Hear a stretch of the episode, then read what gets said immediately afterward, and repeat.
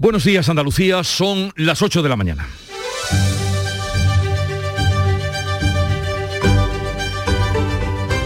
De presupuestos se habla hoy, de los andaluces, que presentarán varios consejeros en eh, consejeros de la Junta con detalles en cada una de las provincias y también de los presupuestos nacionales porque hoy se siguen debatiendo las enmiendas a la totalidad de las cuentas de 2022 que cuentan con el apoyo de PSOE, Unidas Podemos y Esquerra Republicana. Aquí en nuestra comunidad el presidente de la Junta apelaba al espíritu del acuerdo de la transición para aprobar los presupuestos andaluces que comenzaban ayer su tramitación parlamentaria. Han bajado las temperaturas y también este jueves su la luz que sigue en máximos, aunque eso sí, por debajo de los 200 euros el megavatio hora. Y en la política internacional preocupa la denuncia de Argelia que un bombardeo marroquí ha provocado la muerte de tres camioneros. Argel ya ha advertido de que esas muertes no van a quedar impunes, aunque no ha explicado qué medidas va a tomar. El Ministerio de Exteriores español califica de preocupante este incidente. En Canal Sur Radio, la mañana de Andalucía con Jesús Vigorra. Noticias.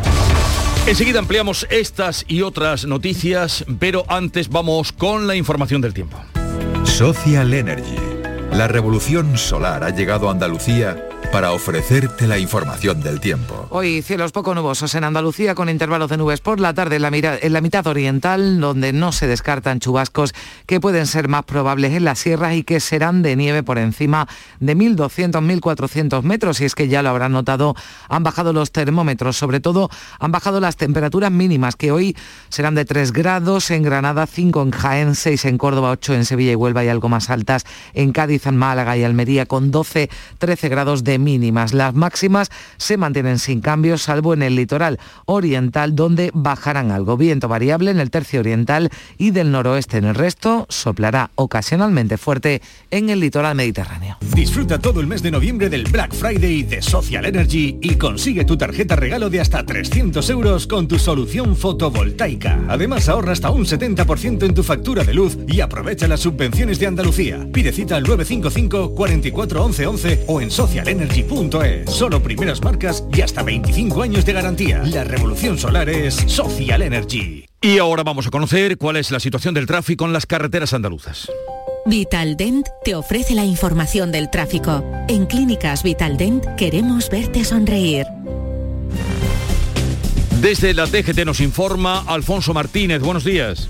Buenos días. En este momento, afortunadamente, no hay grandes complicaciones en la red de carreteras de Andalucía, circulación fluida y cómoda tanto en la red principal como en la secundaria. Aún así, desde la Dirección General de Tráfico le seguimos insistiendo, no bajen la guardia al volante y moderen la velocidad.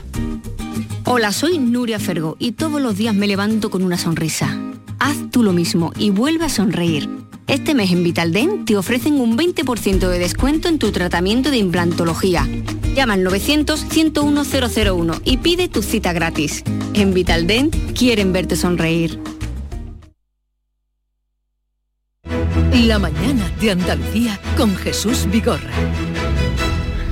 Los presupuestos de la Junta de Andalucía ya están en el Parlamento. Comienza así la cuenta atrás para su aprobación definitiva que sigue en el aire por la falta de acuerdo del Gobierno con la oposición. Carmen Rodríguez Garzón. Son los presupuestos de la recuperación. Insisten desde el Ejecutivo que destaca que de cada 100 euros, 64 se van a destinar a sanidad, educación y servicios sociales. Si el Gobierno no consigue sacar adelante las cuentas, se verá obligado a prorrogarlas, a prorrogarlas de el último, las de este ejercicio, la de 2021, en lo que va a ser el último año de legislatura. Solo adelantaría las elecciones, aclaran desde el Ejecutivo Autonómico si los grupos les niegan además el apoyo a las leyes del Gobierno. En cualquier caso, el consejero de la presidencia, Elías Bendodo, entiende que sería un error histórico rechazar estas cuentas. Yo creo que el rechazo o la no aprobación de estos presupuestos sería uno de los mayores errores históricos si se produjera por parte de algún partido político con representación parlamentaria.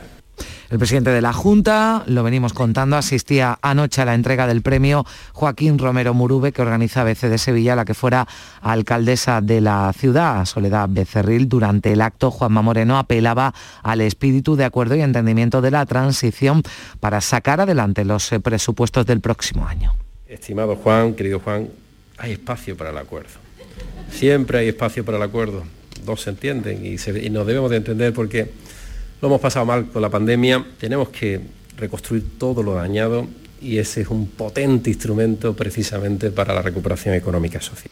Pues eh, llamaba y se refería el presidente de la Junta, Juan Espadas, eh, que estaba presente, el alcalde de Sevilla secretario general del PSOE andaluz también en ese acto y en su intervención también apelación al diálogo y al entendimiento, reivindicación de Espadas de hacer de otra forma, de hacer otra política. Vamos a seguir intentando hacer un Manuel del Valle, hacer una Soledad Becerril, vamos a intentar seguir cambiando una historia que parece predestinada a discutir, a confrontar o a faltarse al respeto. Creo que la política es mucho más que eso. Ayúdennos todos un poco a conseguirlo, ¿verdad, presidente? Ya los han escuchado ustedes a los dos, muy distinto el tono del presidente de la Junta y del, líder del peso andaluz al de los representantes de sus formaciones y de otras que se referían este miércoles a las negociaciones de los presupuestos para el año que viene. Sí, antes de escuchar espadas, escuchábamos a la socialista Ángeles Ferri que mm, hablaba de poco margen para el entendimiento. Mantenía además que habrá enmienda a la totalidad si el proyecto no recoge las propuestas del PSOE. Siguen a la espera, decía, de un gesto del gobierno al que ve agotado y buscando excusas para un adelanto electoral, pero lo que no le ve es voluntad de negociar en el partido, no ve en el Partido Popular voluntad de negociar. Yo repito que dos no negocian si uno no quiere, que cuando el PP ha querido negociar otras leyes como la ley del suelo, lo ha hecho, se ha sentado con nosotros en más de 10 ocasiones y sin embargo esta ley no tenía ninguna intención de negociarla desde primera hora y por eso no se ha sentado en ninguna ocasión con nosotros. Vox se parecía la pasada tarde el grupo más favorable a un posible apoyo. Manuel Gavira ha insistido en que para lograr el apoyo al gobierno deben cumplir los compromisos pendientes y apartarse, también insistía, de las políticas del anterior Ejecutivo Socialista. La novedad es que esta vez ha añadido que hay esperanza. La opción es continuar las mismas políticas socialistas o cambiar. Nosotros, si cambia, si cumple, tendrá el apoyo. Si no cambia y no cumple, no tendrá el apoyo. Quien sí parece tener atado los apoyos en el gobierno del PSOE y Unidas Podemos, porque hoy sigue en el Congreso el Pleno con los debates de las siete enmiendas a la totalidad del proyecto de ley de presupuestos generales del Estado. Unas enmiendas que se espera que sean rechazadas por la misma mayoría que sacó adelante las cuentas de este 2021. En la sesión de ayer, el líder del PP pedía al gobierno que las retirara, que retirara los presupuestos que decía Pablo Casado han nacido muertos, son fallidos porque se basan en previsiones falsas. Señor presidente del Gobierno ausente y señora ministra de Hacienda, estos presupuestos están para devolver. Son papel mojado. Están muertos, nacen muertos, son una tomadura de pelo. A tiempo están de retirarlos. Y si no, una vez más, tendrá que venir el Partido Popular a arreglar la ruina que por tercera vez en la historia ha dejado un gobierno socialista. Lo haremos.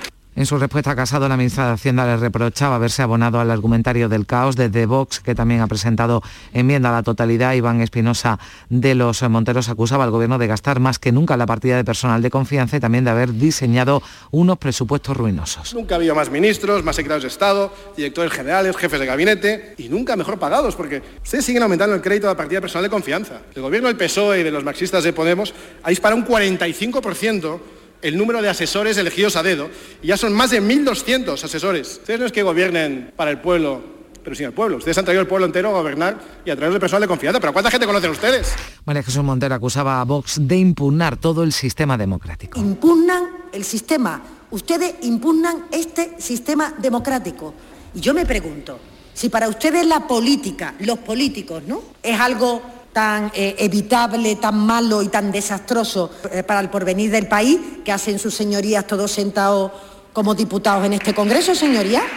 El Congreso que celebra hoy la segunda jornada de debate de las enmiendas a la totalidad de los presupuestos generales del Estado. Y seguimos sin saber qué va a pasar y qué va a hacer el Gobierno con la reforma laboral, porque la vicepresidenta Yolanda Díaz admite ahora que técnicamente no se puede derogar. Sí, en plena negociación con los agentes sociales y tras superar el conflicto abierto por este asunto en el seno del Ejecutivo de Coalición de PSOE y Podemos, Yolanda Díaz admitía anoche en una entrevista en La Sexta que la derogación de la norma aprobada por el PP en 2012 no es posible, no es posible técnicamente.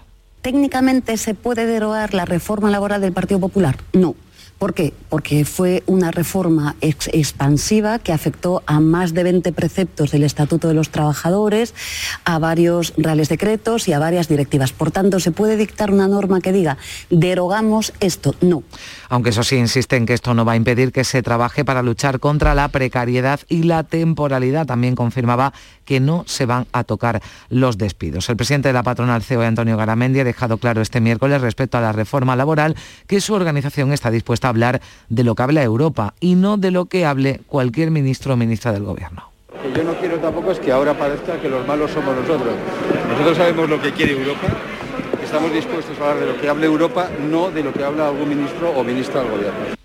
Y ya saben ustedes, se lo venimos contando, que ha surgido otro debate no exento de polémica, el que ha generado la propuesta del ministro de Seguridad Social de subir medio punto en las cotizaciones sociales para llenar así la hucha de las pensiones. Sí, hacer frente al pago de prestaciones a la llamada generación del baby boom. José Luis Escriba ha señalado que su propuesta es transitoria, lo decía ayer en los pasillos del Congreso, y que en cualquier caso es algo que todavía se está discutiendo con los agentes sociales. Es una opción que estamos discutiendo, sí. Pero en cualquier caso sería algo transitorio y muy contingente. La oposición reclama soluciones mucho más globales, consensuadas además y centradas en el fomento de la natalidad y el empleo. Lo hacía, por ejemplo, Edmundo Valdez de Ciudadanos. Este se trata de un problema mucho más serio que para ir poniendo parches, que es a lo que se dedica este gobierno a hacer, que ir al final cargando sobre la propia tesorería, sobre la propia producción de las empresas y sobre el dinero que tienen los trabajadores eh, para gastar, disminuyendo eh, sus salarios con el fin de tratar de cubrir el agujero de la seguridad social. El ministro Escriba, que está hoy de visita en Sevilla, se va a reunir con Juan Espadas. Ayer lo con el presidente de la Junta, Juanma Moreno. Ambos coincidieron en la necesidad de llegar a un consenso ante los retos que debe afrontar el sistema de pensiones. La fuerte dependencia del sector servicios en Andalucía ha llevado a que octubre cierre con un aumento del paro, mientras en el conjunto del país ha caído la cifra de parados y es la primera vez que lo hace en un mes de octubre en más de 40 años. Aquí en Andalucía el desempleo ha crecido en todas las provincias, salvo Almería y Córdoba si se compara con los datos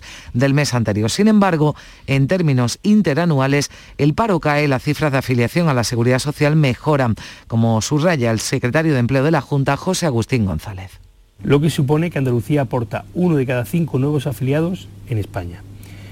De hecho, en los últimos 12 meses esta creación de empleo sigue también muy intensa, con 119.733 nuevos cotizantes. Y un mes más debemos destacar la evolución de los trabajadores autónomos. Desde la Confederación de Empresarios de Andalucía, desde la CEA, Luis Fernández Palacio cree que el paro en general no remonta porque la recuperación está siendo lenta. Por ello pide al Gobierno más ayudas. Es el momento de centrar los esfuerzos en poner en marcha medidas que ayuden a las empresas, medidas que ayuden a que la recuperación coja ritmo. Países de, de, nuestro entorno están tomando medidas de rebaja fiscal, están acelerando la puesta en marcha de los fondos de recuperación y están acometiendo reformas Córdoba reúne eh, hasta mañana viernes a la cúpula empresarial del país en el vigésimo Congreso de la Confederación Española de Directivos y Ejecutivos, y Ejecutivos. Bajo el lema de Nuevos tiempos, nuevas oportunidades, más de 700 directivos de toda España van a analizar los desafíos de la economía española tras la pandemia. Acuden el presidente de la Junta, la vicepresidenta Nadia Calviño y este Congreso será clausurado por el rey Felipe VI, José Antonio Luque. Efectivamente, a la una de la tarde está previsto que tenga lugar esa ceremonia de clausura en esta edición tan especial, ya que será el punto de partida de la celebración del 25 aniversario de la entidad. Actualmente el rey ostenta la presidencia de honor de la Fundación, un congreso que se celebra eh, anualmente desde el año 2000 y que se ha posicionado como una cita ineludible para directivos y ejecutivos, convirtiéndose en el evento de referencia para la cúpula empresarial del país. Son las 8.14 minutos de la mañana. Anda, mira a ver cuál ha sido la fecha ganadora en el último sorteo de mi día. Claro, el móvil te lo cuenta todo, verás. 6 de julio de 1932. Venga ya, ¿sabes que es el día que se casaron mis abuelos? Durante años celebramos ese aniversario. Qué casualidad, es verdad. He visto varias fotos de ellos súper jovencitos. No sé si será casualidad, pero vamos a ir pensando ya otra fecha para el próximo sorteo de mi día de la 11. Cada lunes y cada jueves se reparten miles de premios. 11. Cuando juegas tú, jugamos todos. Juega responsablemente y solo si eres mayor de edad. Violencia sexual no es una película. Llama al 016 si necesitas información o ayuda. Delegación del Gobierno contra la Violencia de Género. Ministerio de Igualdad. Gobierno de España. No hay que acabar con el miedo, sino con lo que produce el miedo. La mañana de Andalucía con Jesús Bigorra. Noticias.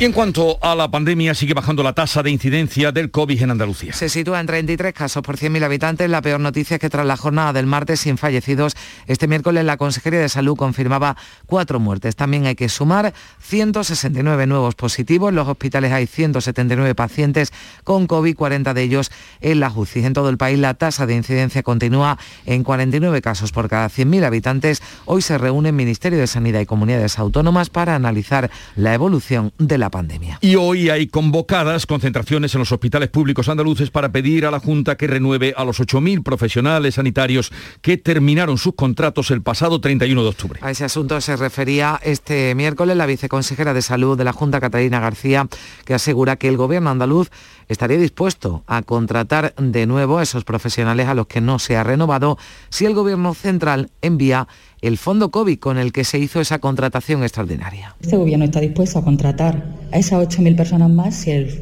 el, gobierno de España manda ese fondo de COVID, porque ahora esas 12.000 personas las contratará el Servicio Andaluz de Salud con su presupuesto.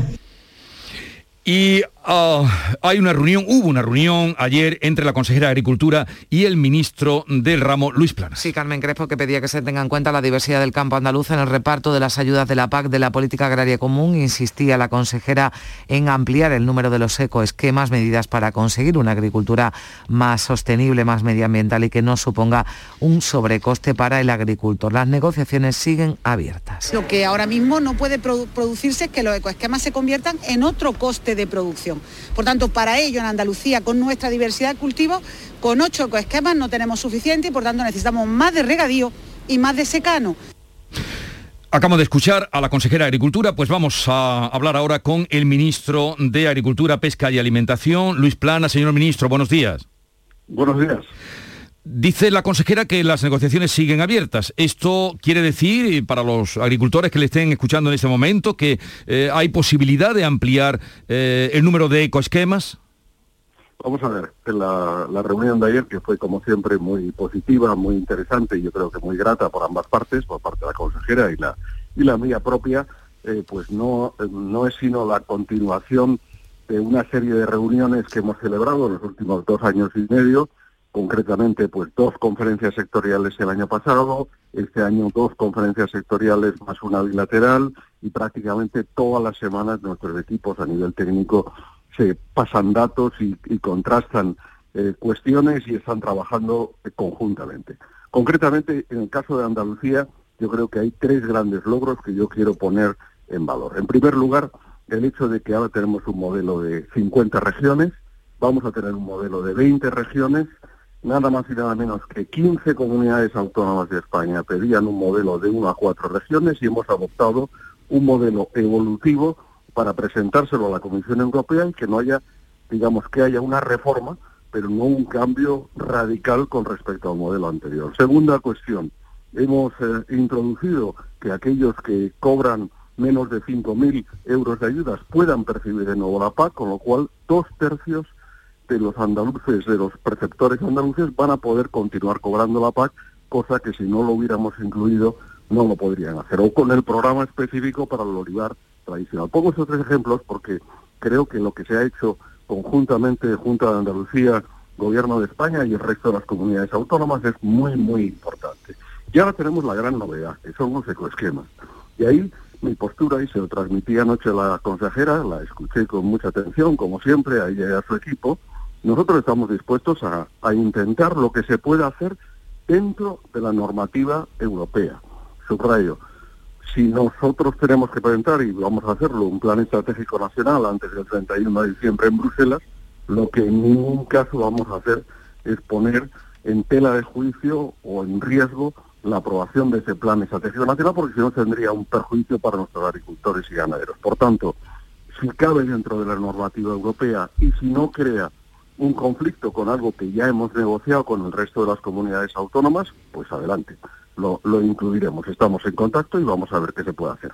Pero de lo que usted dice, señor ministro, eh, ¿tiene capacidad eh, su ministerio o el gobierno de España para ampliar lo que están reclamando desde Andalucía? Que de ocho ecoesquemas, que son las diferencias por regiones, cada una con sus particularidades, ampliarlas hasta 12. ¿Tiene capacidad su ministerio de otorgar, otorgar esa petición?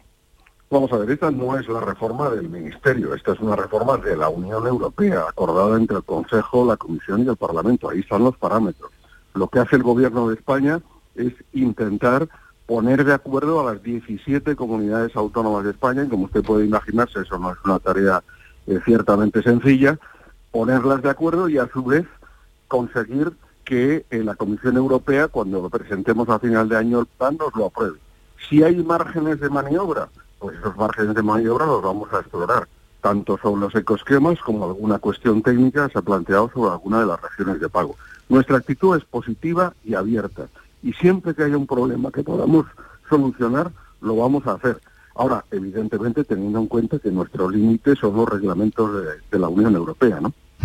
Eh, las cuentas que se echan, y además estaban todas las organizaciones agrarias unidas, es que tal como está la situación ahora en, este, eh, en esta distribución de ecoesquemas, Andalucía perdería 180 millones al año, que supondrían 900 millones en cinco años. ¿Esos son los números que también tiene usted? Vamos a ver, lo que sí que puedo, vamos a ver, hay, hay, primero, estamos hablando de lo que va a ocurrir a partir del año 2023 y por tanto hacer estas predicciones, hay quien las hace con, con lápiz grueso, nosotros tenemos evidentemente datos y tenemos un lápiz más fino en esta materia. Yo lo que le puedo decir es que Andalucía, que es el 25% de la producción final agraria del conjunto de España, va a estar, va a continuar estando notablemente por encima de esa referencia en la próxima PAC. A partir de ahí, ¿qué va a ocurrir con los ecosquemas? Pues son una novedad y además son voluntarios. Nosotros queremos desde el Ministerio que todos los agricultores y ganaderos españoles tengan la posibilidad de acogerse a un ecosquema. Y eso significa que intentamos precisamente con lo que hemos planteado, siete prácticas ambientales, ocho tipos de suelo, pues el que todo el mundo se pueda se pueda acoger. Le pongo un ejemplo, los cultivos permanentes, en, eh, pues en nuestro olivar tradicional o el viñedo, estamos planteando pues con pendiente hasta hasta el 5%, eh, del 5 al 10%, de más del 10%, es decir, intentar reflejar esa diversidad desde un punto de vista de los ecosquemas. Pero va a depender también mucho del asesoramiento y de la formación. Ayer le transmití a la consejera la importancia que tiene, y ya se lo he dicho también a otras comunidades autónomas, el que trabajemos todos juntos, no para, no para, ¿cómo diré yo? No, no para crear una imagen de que estamos en, que tenemos diferencias o conflictos, sino al contrario, para que los agricultores y ganaderos tengan el mejor asesoramiento para sacar el mejor fruto de la PAC, porque tenemos 47.724 millones de euros, eh, nadie se lo creía cuando lo logramos, que igualáramos la cifra del periodo anterior, y ahora lo que tenemos que hacer es sacar lo mejor para nuestros agricultores y ganaderos. Estamos hablando con Luis Plana, ministro de Agricultura, Pesca y Alimentación de España. Sí, eh, ministro, ¿qué tal? Muy buenos días. A mí me gustaría preguntarle por otro problema que desde luego eh, preocupa mucho en el campo. Hablamos de la sequía, ¿no? Porque hace unos días aquí en Andalucía la Confederación Hidrográfica del Guadalquivir declaraba esa situación excepcional por sequía en el 80% de esta, de esta cuenca y reclamaban ayer desde la Junta al Gobierno premura para ese decreto ley con medidas excepcionales para hacer frente a, esta sequía. ¿Cuándo va a llegar? ¿Cuándo se va a aprobar, ministro?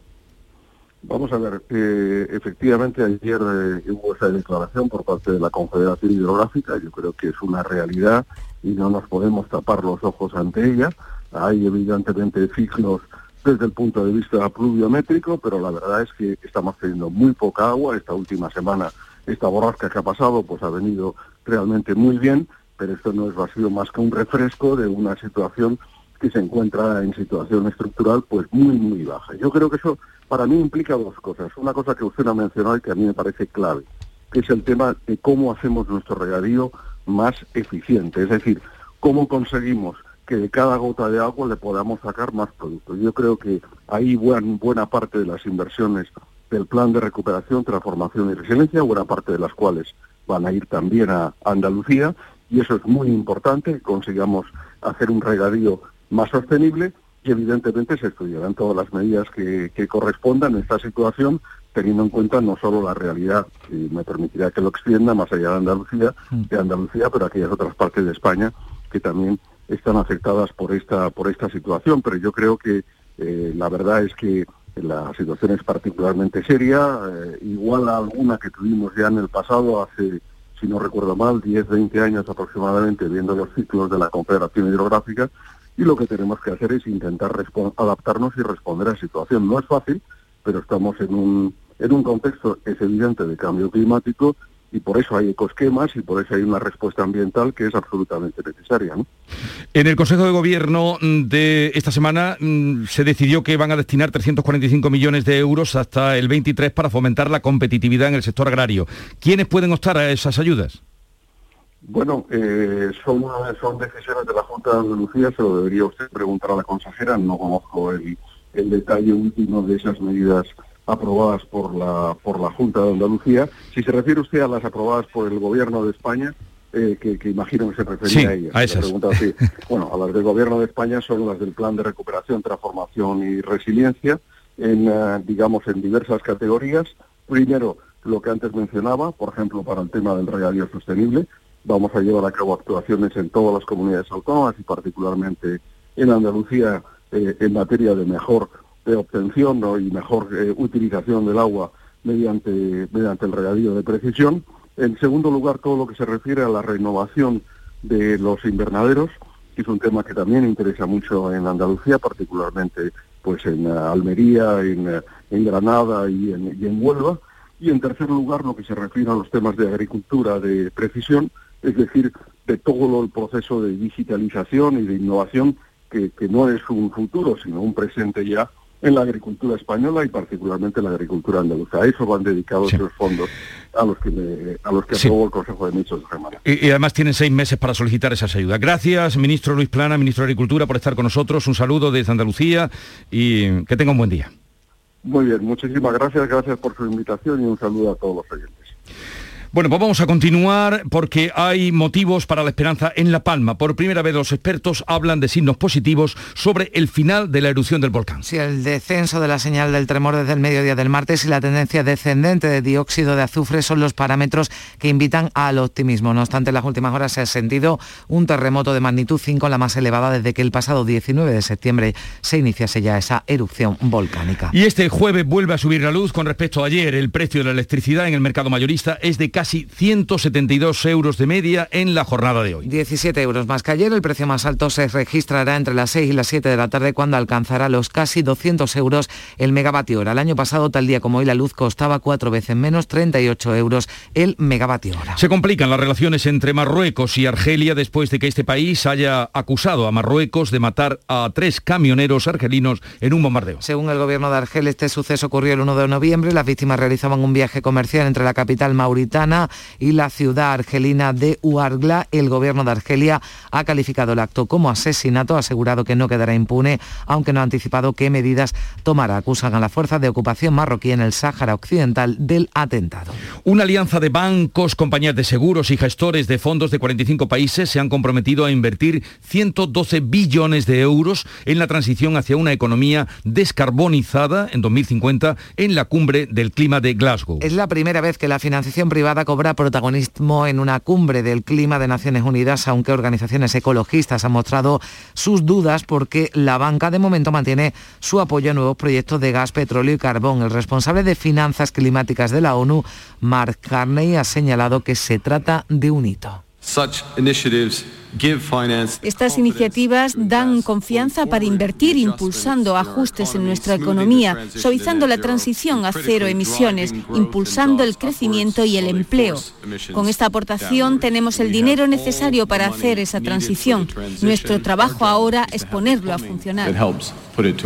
Por cierto que el presidente de la Junta va a viajar a la cumbre del clima, la COP26 que se celebra en Glasgow. Juanma Moreno va a participar en foros regionales, va a tener reuniones bilaterales con responsables de otras regiones y mantendrá encuentros con empresarios. Viaja a Glasgow entre el 6 y el 9 de noviembre. De la cumbre del clima hablaremos a partir de las 9 de la mañana con David Howell, es director del Departamento de Gobernanza de SEO de Verlife eh, y nos contará cómo están transcurriendo estas jornadas. La alta costura de la moda flamenca vuelve a las pasarelas. Se presentaba este miércoles en el convento de Santa Isabel de Sevilla la décima edición de Willow Flamenco, 28 diseñadores que han mostrado un anticipo de las tendencias que se podrán ver entre el 15 y el 21 de enero en el Hotel Alfonso XIII de Sevilla y que cuenta, lo explicaba Juan Marín, el vicepresidente de la Junta, con apoyo y presencia institucional.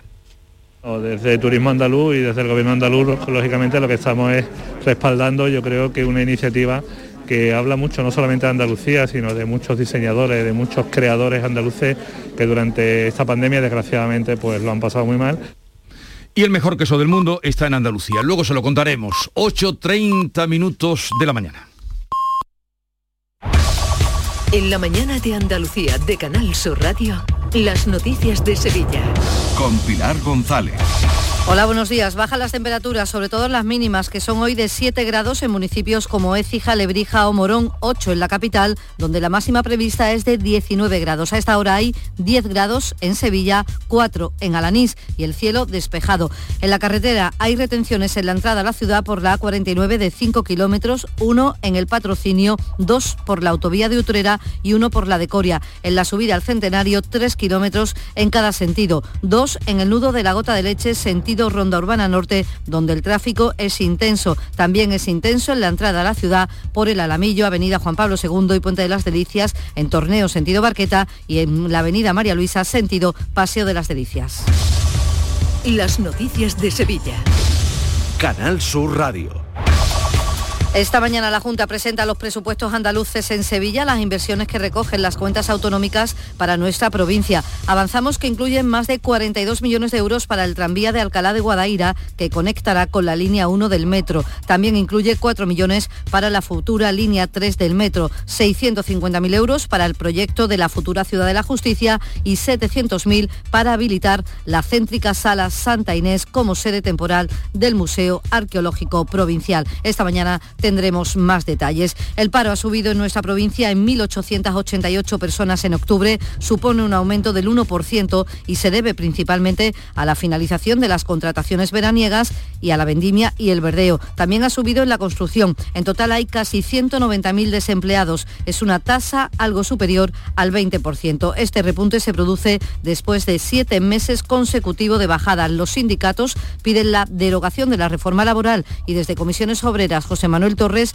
se pone el acento en que únicamente el 5% de los contratos hechos en octubre han sido indefinidos. Es de recibo que en Sevilla casi 95 de cada 100 contratos que se firman cada mes sean temporales, tengan fecha de caducidad. Y de nuevo, un aviso para los empresarios y las empresarias que dicen que no encuentran trabajadores, que se hagan mirar qué condiciones laborales están imponiendo.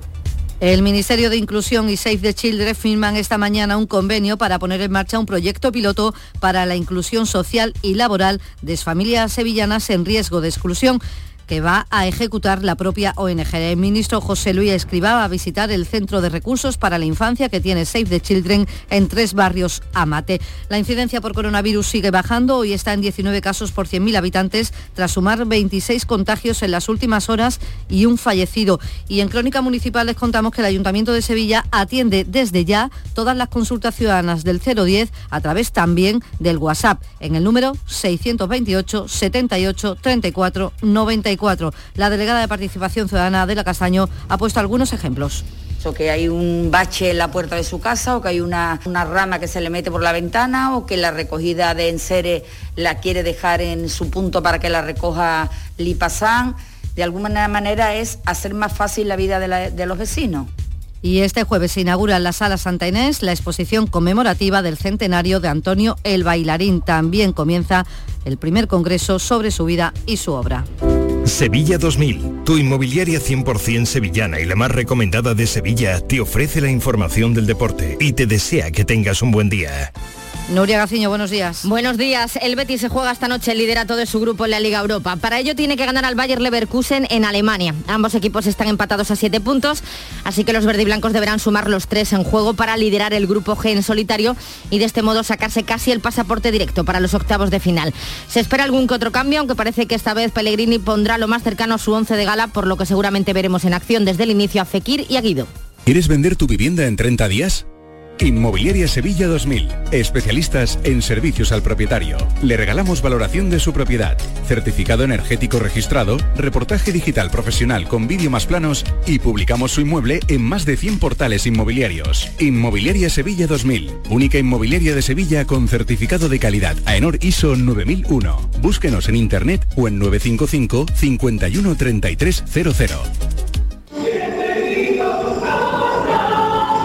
La Hermandad del Cerro acudirá esta tarde a la parroquia de Santa Teresa para visitar a El Gran Poder. La pasada tarde en esta parroquia se vivía un momento muy especial. La iglesia repleta, el Gran Poder presidiendo el altar y el grupo siempre así cantando.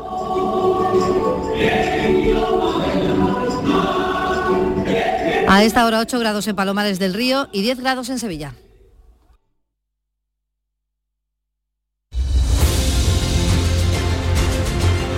La mañana de Andalucía. Acaban de dar las 8.35 minutos de la mañana y enseguida vamos a abrir tertulia de actualidad con Silvia Moreno, Estela Benó y Pepe Landi para analizar la palpitante actualidad de este 4 de noviembre.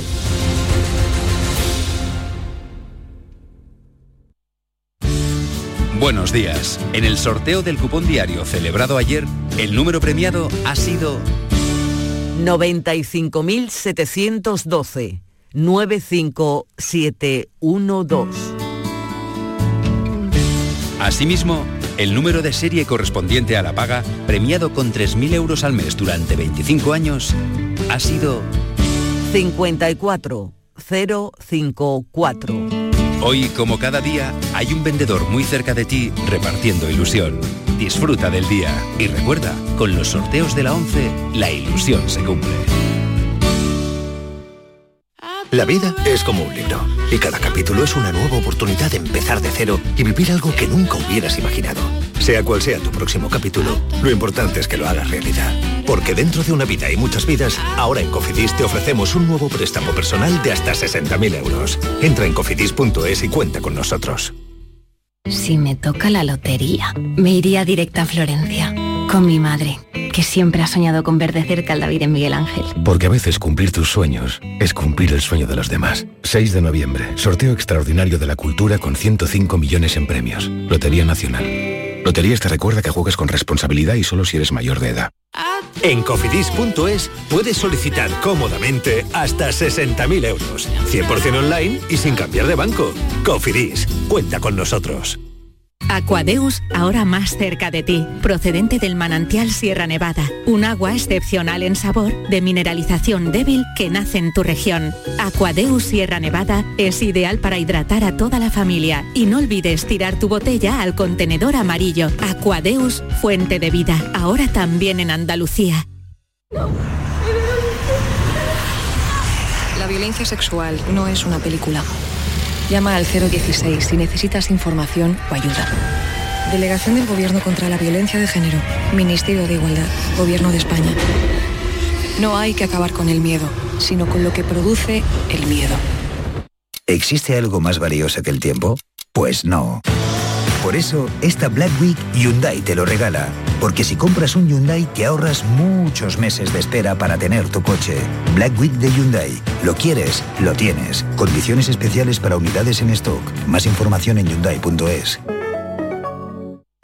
Buenos días. En los tres sorteos del triplex de la 11 de ayer, los números premiados han sido 504 504 286 286 y 95 095. No olvides que comprando Lotería de la 11 colaboras con una gran labor social. Pídele el triplex de la 11 a tu vendedor, también en puntos de venta autorizados o en juegos11.es. En la 11 nos mueve tu ilusión. Que tengas un gran día. Montepío, ¿en qué podemos ayudarle? Necesito hacer una consulta legal. No se preocupe, lo tiene cubierto. Le atenderá uno de nuestros abogados. Compañía con más de un siglo de experiencia. Visite montepíoconductores.com. Montepío, lo tiene cubierto. La actualidad y las novedades en salud, las noticias sobre investigación médica, prevención, terapias y un consultorio para responder a tus dudas. Envíanos tus consultas en una nota de voz al 616-135-135. 616-135-135. Por tu salud con Enrique Jesús Moreno. De lunes a viernes desde las 6 de la tarde. Quédate en Canal Sur Radio, la radio de Andalucía.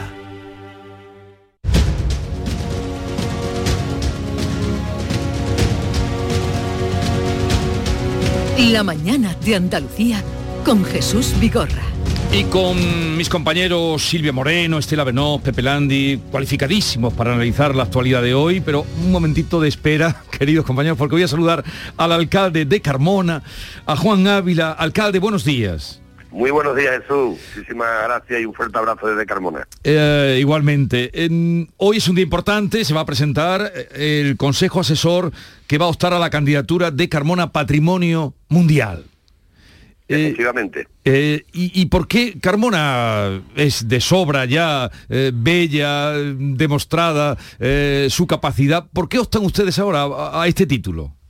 Bueno, pues porque nunca se ha reconocido. Hubo un proyecto hace 20 años de otro equipo de gobierno, pero bueno, aquello no funcionó, se quedó paralizado y bueno, entendemos que Carmona es una ciudad con un patrimonio histórico que, que merece este reconocimiento de la, de la UNESCO con lo que ello conllevaría para el futuro de la ciudad. Por tanto, eh, yo como alcalde he visto el momento oportuno ahora de poner en marcha este ambicioso proyecto y, y, lógicamente me tengo que rodear pues de un consejo asesor eh, con personas muy diversas en sus profesiones y de reconocida eh, importancia y autoridad en, en cada en cada responsabilidad que a- ellos están ejerciendo en sus profesiones.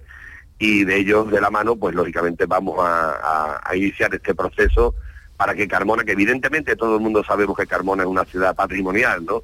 Y que la conoce todo el mundo, pero es importante también que un organismo como la UNESCO la reconozca de forma oficial. Porque, alcalde, ¿esto supondría también algunas ayudas?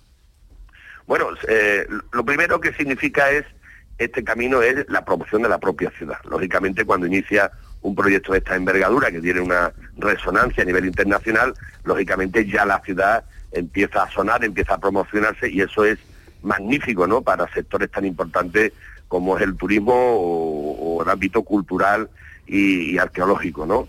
Eh, y lógicamente, pues eh, también tendrá acceso, una vez que sea nombrado, pues lógicamente a subvenciones en cuanto a, a la protección del patrimonio y en cuanto a la evolución, ¿no? Desde- dentro de una movilidad sostenible de una ciudad histórica. Pero yo creo que el mayor, la mayor subvención o el mayor aporte que nos puede eh, entregar es precisamente el reconocimiento, ¿no? Porque eso sin duda, esa etiqueta eh, abre muchísimas puertas a nivel de todos los sectores, fundamentalmente el del turismo.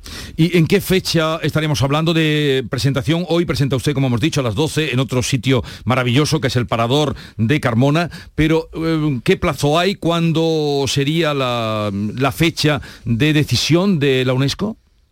Bueno, eh, nosotros ya hemos iniciado el expediente, llevamos ya trabajando en esto bastantes meses.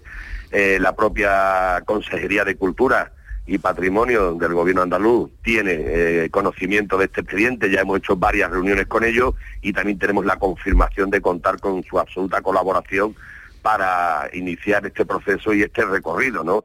Todos somos conscientes que no es fácil, ahí tenemos un ejemplo, eh, por ejemplo, con Itálica, ¿no? Que lleva ya varios años en, esta, en este camino, ¿no? Y no es fácil conseguirlo, eh, pero bueno, eh, yo estoy muy ilusionado, contar ya con el gobierno andaluz Sí.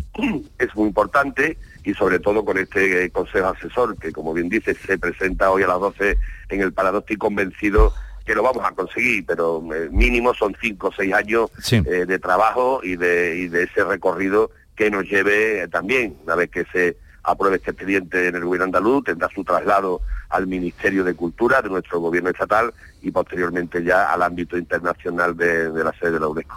Bueno, pues alcalde Juan Ávila, le deseamos toda la suerte del mundo a usted como representante de una ciudad que, como bien decía, ya es más que patrimonio de la humanidad. Un saludo y que vaya todo bien. Muchísimas gracias. Adiós, Muchísimas buenos días. Adiós. buenos días. Mm, Estela Benó, buenos días. Hola, muy buenos días. De ABC, eh, Silvia, eh, buenos días, Silvia Moreno. Muy buenos días, ¿qué Del tal, Mundo. Y Pepe Landi, redactor jefe de La Voz de Cádiz, buenos días. Hola, muy buenos días.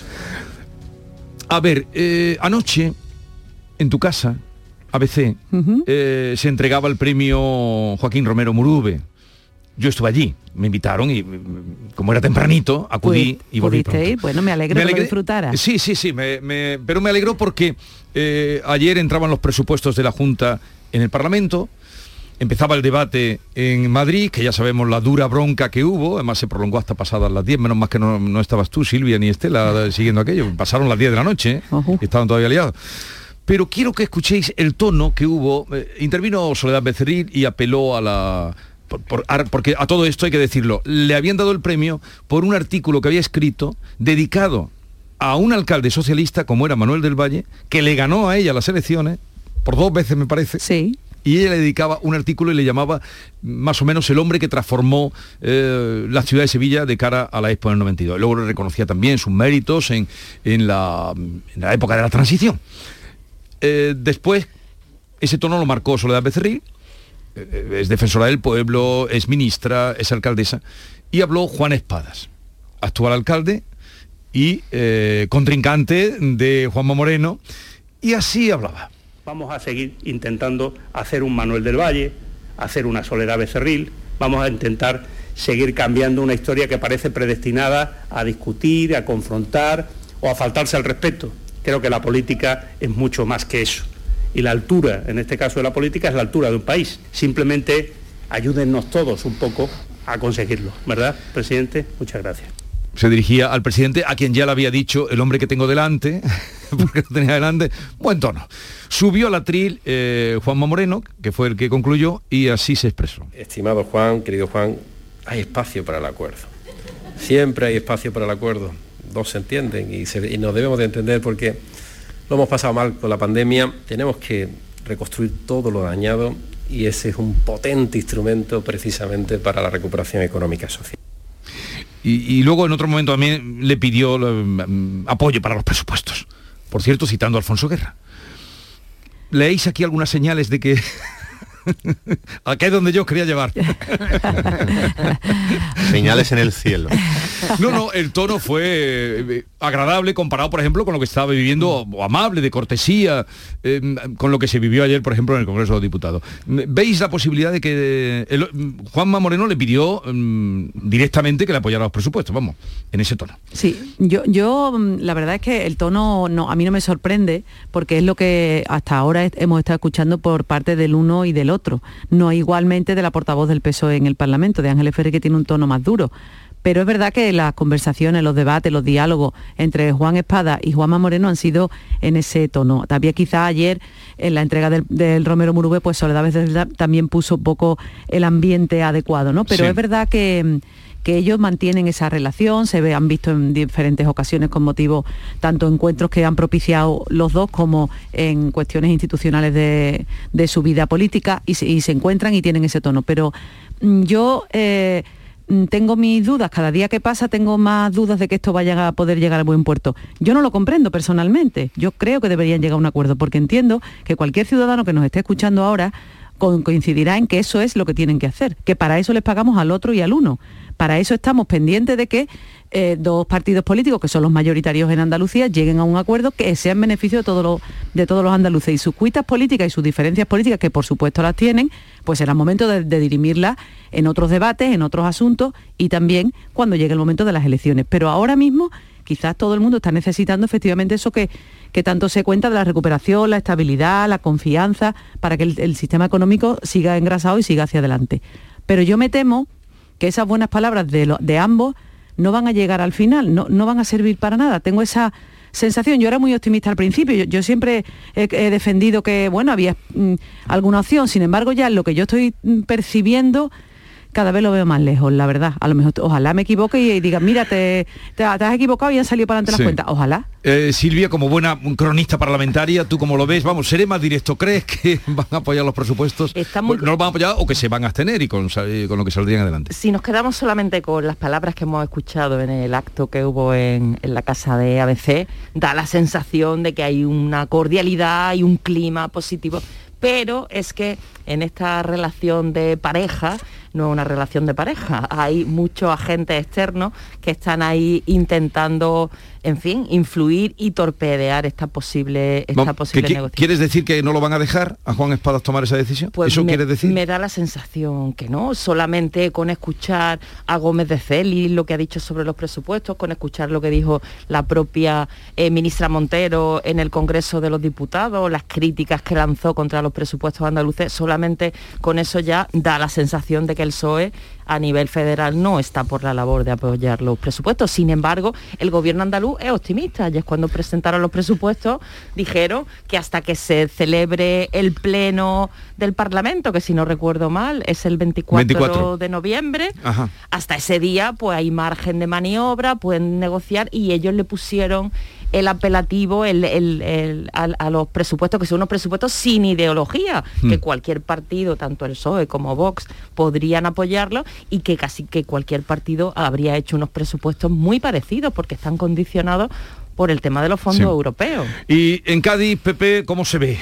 ¿Cómo lo ves tú, Bueno, Pepe Landi? eh, claro, es que cuando, cuando eh, mm, escuchamos hablar de, mm, del espíritu de la transición y de, aquella etapa política de, los años 70 y primeros, primeros 80, yo creo que creo que cometemos todos un casi todos un error de, de candidez y de, inocencia al pensar que, mm, ese espíritu se puede trasladar a, a la actividad política diaria y, y contemporánea y presente, ¿no? Porque eh, cuando nos rodeamos, cuando escuchamos a Soledad Becerril o cuando escuchamos hablar de Manuel del Valle, de Alfonso Guerra, eh, claro, nos trasladamos inconscientemente a otro tiempo, a, una etapa muy distinta y en la que una generación entera, varias generaciones incluso tenían objetivos comunes, había una conciencia social, había, en fin, no nos remontemos mucho, pero una número de, de- de-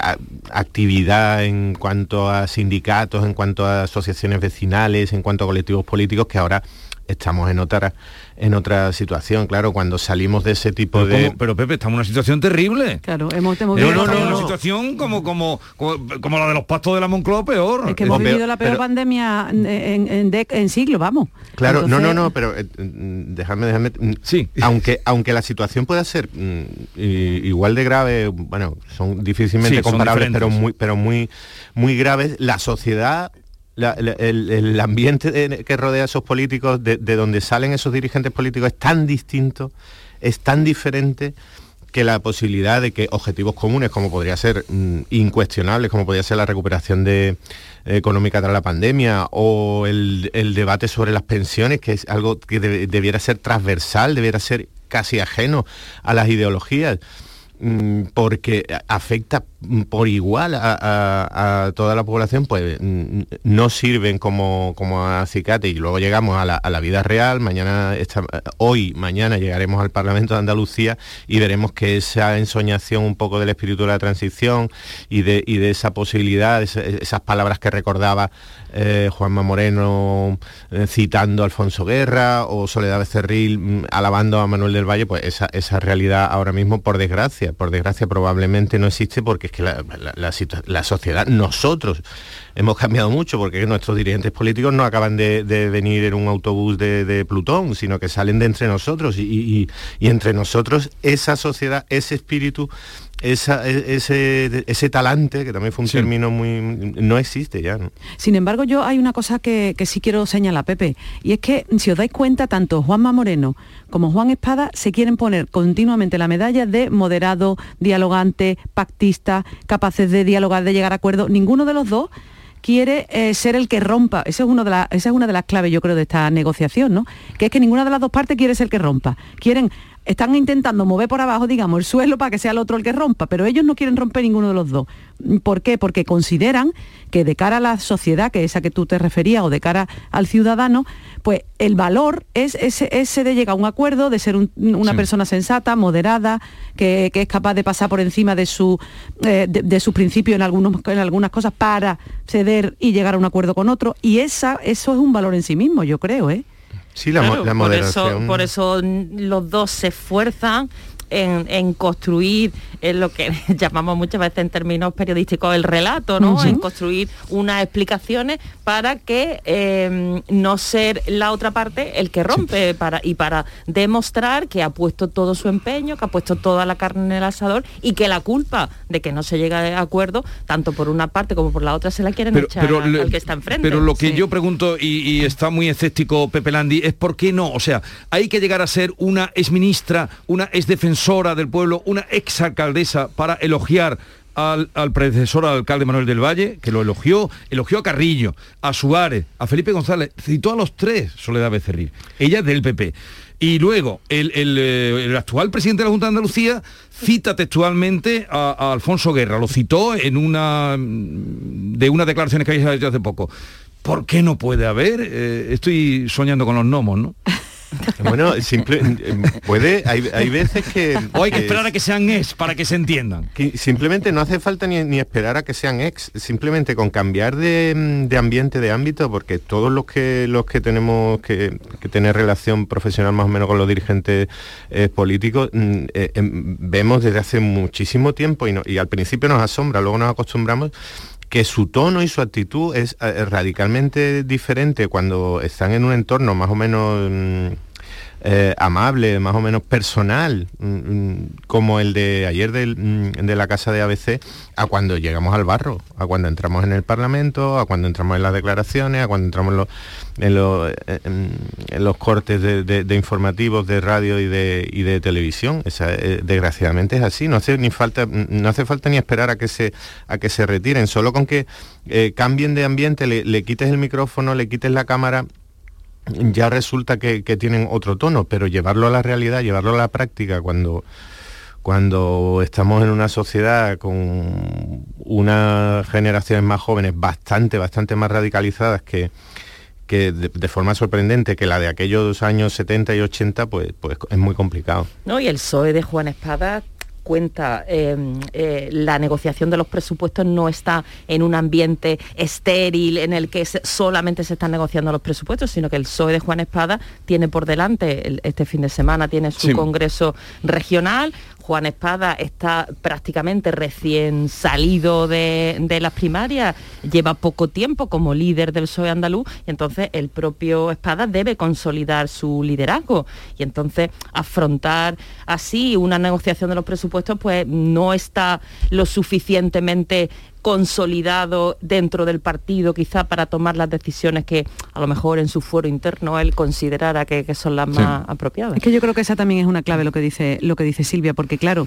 eh, yo creo que el problema que tiene Juan Espada no es Ferraz, la, presión que tiene no es Ferraz, al contrario, incluso a Pedro Sánchez le interesaría que llegase a un acuerdo, porque digamos le, le pondría el espejo a Pablo Casado en Madrid y sería más fácil para él confrontar, para Pedro Sánchez me refiero, confrontar con Pablo Casado diciendo, mire usted, los míos en Andalucía sí que traen por trabajar. O sea que el discurso para, para, para Juan Espada de cara a Madrid es más sencillo. El problema es aquí internamente, porque efectivamente Juan Espada es un líder en construcción, está mm, terminando de cerrar eh, todas las costuras que están, mm, el partido está completamente destrozado por todas las provincias, en todas las provincias hay guerras, disputas, diferencias, varias candidaturas, en fin, y está, está centrado ahora mismo en reconducir ese partido, en consolidar su liderazgo, que evidentemente no va a tener ningún rival en este Congreso, el secretario general no va a tener ningún rival, pero a ver ahora cómo hace esa ejecutiva regional, cómo suma una cosa y otra, cómo mm, hace los equilibrios internos, y entonces a partir de ahí se empezará a reforzar su posición política. Y yo creo que el problema que tiene es interno, porque aquí hay varias voces del PSOE que dicen, si nosotros, nuestro objetivo, evidentemente, es ganarle a Juanma Moreno en las urnas y le vamos a dar un año más de prórroga para que se siga consolidando, para que siga subiendo, en lugar de debilitarlo con una minoría parlamentaria que tiene y decir usted no ha sido capaz de aprobar las cuentas y dinamitando, digamos, su imagen de, persona con buena gestión y con, con tranquilidad y con calma, que es lo que los andaluces quieren, pues entonces ese es el problema que tiene Juan Espada, en mi opinión. En fin, eh, veremos qué pasa, pero ya veo que no. Veo ¿Qué te que- hemos dado el día, Juan No, Jesús? no, no, no, no, no, que, que, eh, veo y entiendo vuestros argumentos de que, bueno, el día 24 lo veremos. El día 20 no de diciembre, sino de noviembre. De noviembre, eh, falta muy poquito. El día 24 lo veremos si los presupuestos salen adelante o no. Y si no salieran, Luego la tentación de la prórroga, mm, yo creo que sigue muy sigue muy presente. ¿eh? Los plazos los plazos que, que manejamos en caso de, de adelanto electoral ya son de pocos meses y el desgaste que supondría para mm, sobre todo para el gobierno eh, de Juanma Moreno tener que mm, eh, pleitear eh, según qué cuestiones con por ejemplo con Vox para aprobar unos presupuestos mm, igual no, no, no, no rentan no como dicen ahora lo- los jóvenes no les no les renta y no les trae cuenta. La tentación de la prórroga para mí mm, aunque ahora ya se comenta menos sigue estando muy presente. Pero no, ahí va, nos queda muy poco tiempo, pero prórroga o adelanto electoral. No, prórroga, primero prórroga. El adelanto electoral yo no sé cuándo sería. Yo no tengo muy claro que vayamos a votar antes de, de primavera, vamos, que estoy, estoy casi segura Pase lo que- que pase. eh, Yo, hombre, segura evidentemente, el único que lo sabe es Juanma Moreno, que que yo creo que tampoco lo sabe todavía, estaba pendiente este a ver lo que momento. pasa, pero yo creo que hasta, hasta después de, hasta mayo, final de mayo, junio, no vamos a votar. Seguimos con Silvia Moreno, Estela Benó y Pepe Landi.